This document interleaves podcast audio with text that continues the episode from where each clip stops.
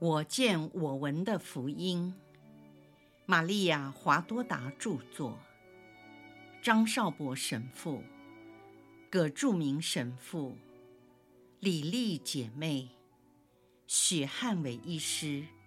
联合翻译。第三册：耶稣光荣的复活至圣母蒙召升天。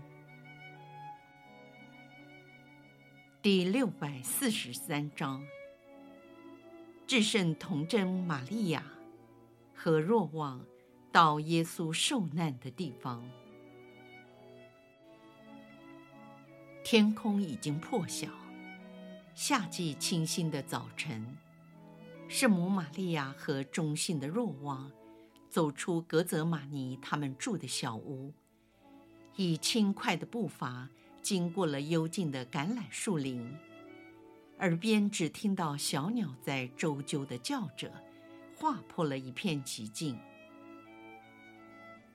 圣母毫不犹豫地直奔耶稣山园祈祷时的那块大石头，在这大石头前，她跪了下来，口亲石缝中隐约可见的红褐色血迹。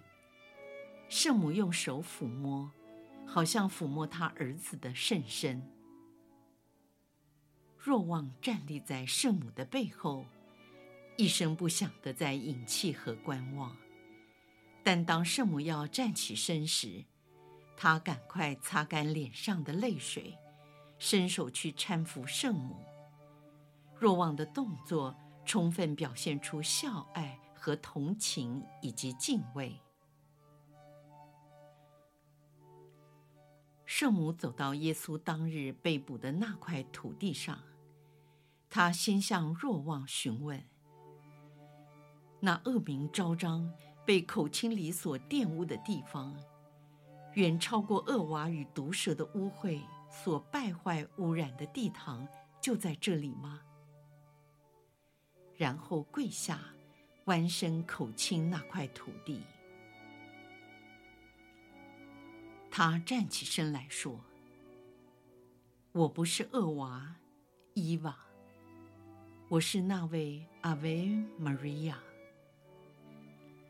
注解：阿维是拉丁文，意思是万福或您好，是加波总领天使问候圣母时说的第一个字。圣母继续说。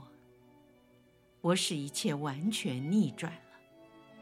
恶娃把属天的珍宝、带有圣宠的人性投入了污泥之中，而我却接受了一切，被误解、被批评、被猜忌、被折磨，无可胜数，各式各样的苦难，直到最后的终极苦痛。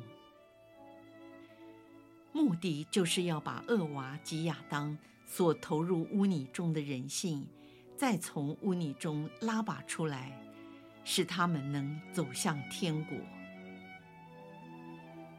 魔鬼虽然千方百计地企图与我交谈，但没有成功，有如他曾经企图和我圣子交谈，没有得逞一样。他的目的就是要破坏天主救赎人类的计划。对我。他没有成功，因为我关上了耳朵，不去听他说话，也闭上了眼睛，根本不去看他。尤其是封锁我的心扉和我的心灵，拒绝他任何不洁及邪恶的攻击。我纯洁如钻石的自我，没有任何的刮痕，只对天使报喜的喜讯开放。我的耳朵只听那数天的声音，如此才修复、重建了恶娃所破坏、摧毁的一切。我是那位万福的女子，也是那位只会向天父说是的妇女。我恢复了恶娃所破坏的秩序，现在以我的亲吻和泪水。抹去及洗净那可憎恶背叛之吻的痕迹。那一吻的罪性之所以如此严重，是因为施予和接受的双方，其身份和地位是天地悬殊的。一方是受造之人，另一方是创造他的天主，是一个受造物对他的师父、朋友、造物主及天主所犯的重罪。圣母走向若望打开的栅门，两人一起离开了格泽玛尼山园，下到科德隆西，经过小桥时。圣母玛利亚在桥上跪下，口亲那粗糙的栏杆，就在耶稣跌倒的地方。她说：“凡是他受到伤害和凌辱之处，为我都是神圣的。每样东西我都想搬回家，可惜办不到。”他深深地叹了一口气，又说：“我们加快脚步。”趁街上还没有行人，便同若望急速地赶路。他们没有进城，但沿着本西农山谷和麻风病人的山洞前进。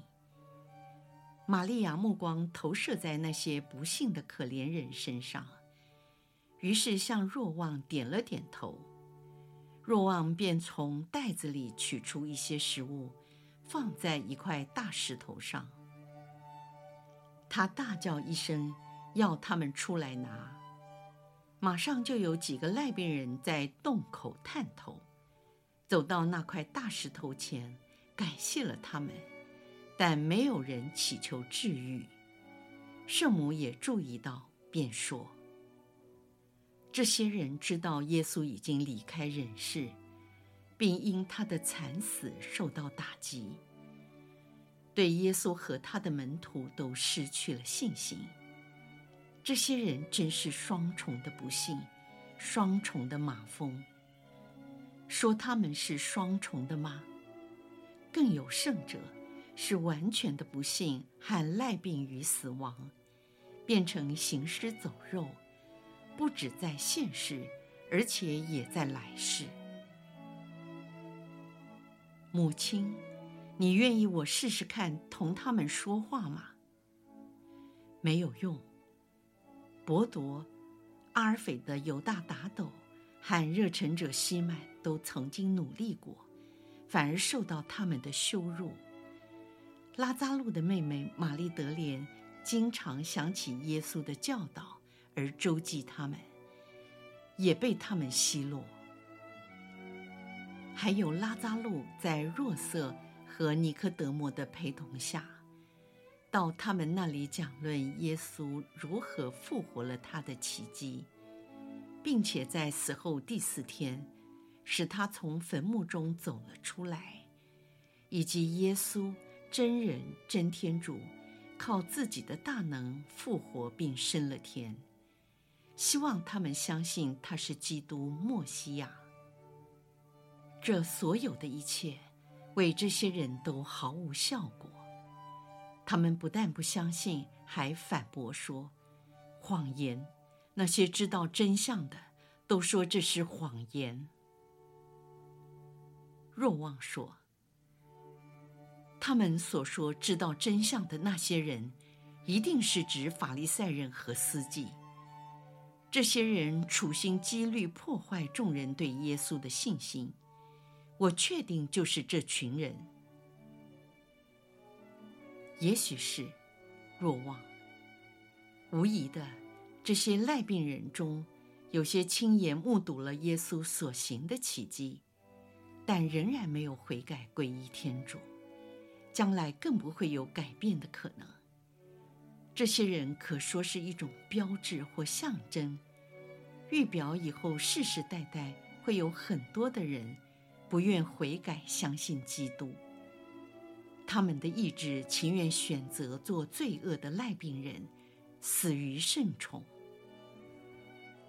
因为圣宠就是生命，凡不接受圣宠的人，耶稣就白白地为他们牺牲，而且死得那么凄惨，说完这些话，圣母的泪水夺眶而出。她没有嚎啕大哭，只是默默地流泪。若望看见圣母用头巾遮住自己的脸，避免他身旁经过的路人看到他哭泣，便搀扶着圣母的胳膊，充满了爱心，对他说：“你为人类哭泣，也为人类祈祷，更应该说，你和耶稣对众人的爱不可能不结果实。”你的爱和已在天上光荣中的耶稣的爱都有效果。你的痛苦是因为人类充耳不闻，不听劝诫；而耶稣的痛苦是由于人类固执于罪恶，辜负了你们的爱和牺牲。为此，母亲，坚持你的希望，不要灰心。人类已给了你许多的痛苦，以后还是一样。然而，其间也会给你许多的爱和喜乐。有谁在认识你之后不爱你呢？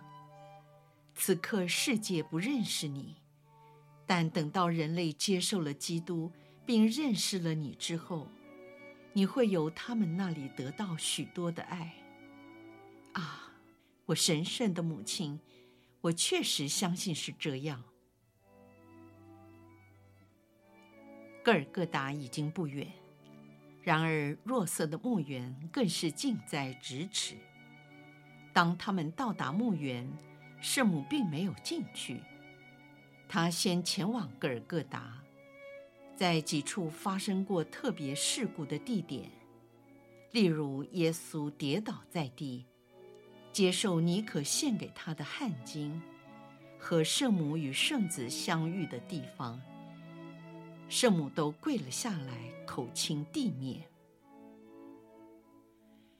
到达山顶后，圣母连续用力口亲十字架竖立过的地方，不知有多少次，她一面轻抚，一面泪如泉涌，将地面的泥土染成了深黄。在树立十字架的洞口，长出了一只不起眼的小野花，像红宝石的颜色和心形的叶子。圣母定睛看着它，沉思了一会儿，她谨慎地将小花连根拔出，根部还带着一些泥土，再用自己斗篷的边缘把它盛着。她向若望说。我要把它栽种在盆子里。小花看似耶稣的血，滴在被他宝血染红的土壤中。这一定是圣周五当天被暴风吹到这里的种子，扎根于宝血滋养的泥土里。真希望所有的灵魂也同样接受基督的宝血及圣宠。为什么大部分的人灵比戈尔各答干旱被诅咒的这块土地更为倔强？这土地曾是强盗和杀人犯行刑的地方，以及全民谋杀天主子的地点。说被诅咒，不，耶稣已经圣化了这块土地。那遭受天主诅咒的。该是那些在这山丘上犯下了世上最可怕、最不义、最亵圣罪性的众人。此时，圣母已经泣不成声。若望轻轻握住圣母的双肩，表达对她最大的敬爱，请求母亲离开这块让她伤心欲绝、肝肠寸断的土地。他们重新回到小丘的山路，进入若瑟的墓园。墓门已没有了那块大石头，好像张口的坑洞，可以直接看到里面空无一物。原先的那块大石头已经倒在墓旁的草地上。